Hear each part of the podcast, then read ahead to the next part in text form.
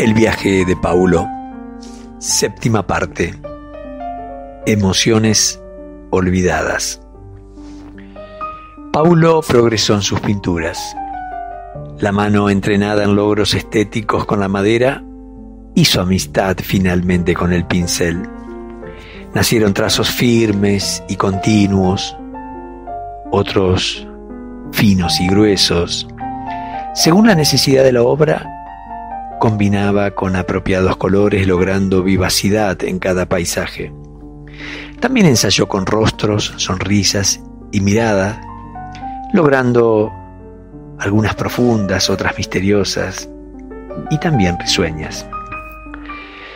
Fue una tarde serena, de escaso viento, en que Luisita paseó por primera vez en el barco y dialogaron sin restricciones.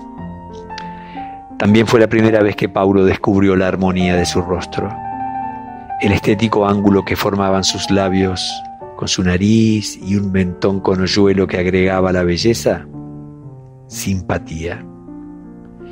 Mientras las palabras brotaban fluidas, distinguió el gris de sus ojos y el brillo vivaz. La cuadratura de su rostro combinaba con un cabello corto, lacio y suelto con el que el leve viento jugaba. La miró como no lo había hecho antes, con encantamiento, y así la escuchó. Se enteró de su viudez prematura, de la crianza de cuatro hijos y de su amor a esta tierra donde nació y creció. También supo de su vínculo con la poesía y las escrituras.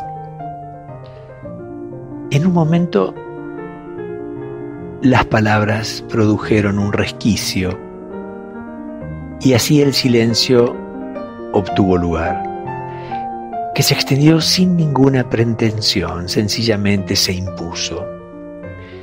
Entonces fueron las miradas las que se comunicaron con una inusual lentitud, despreocupada del tiempo, se observaron con tal profundidad que nació en ella el impulso de tocar la mejilla de Paulo, quien retribuyó el tierno gesto. Sintieron sus tibiezas, reconocieron sus consistencias y acariciaron el tiempo acumulado en la, en la tersa piel de ella y en las arrugas de él. En ambos nació un brillo húmedo y emotivo en sus ojos que los hizo sonreír. Nunca creí que mi corazón podría latir tan apurado, dijo él. Y ella contestó, siento un palpitar más desbordante que cuando era adolescente. Las caras se acercaron y los labios tuvieron su primer encuentro suave, que al saborear dulzuras se posaron con más fuerza. Ella aflojó la tensión de su cuerpo y él la envolvió en un abrazo que amalgamó los torsos. Las lenguas se encontraron decididas y ya libres se reconocieron en sus excesos. Ella se desprendió la blusa y él la camisa. Ella apresuró el descenso de su pantalón cuadrillé y más rápido aún desalojó sus botas. Luisita expuso sus muslos, sus piernas, aunque el corpiño resistió hasta que los besos hurgaron en sus pechos. Se arrullaron, se enredaron, se engatusaron y embelezaron.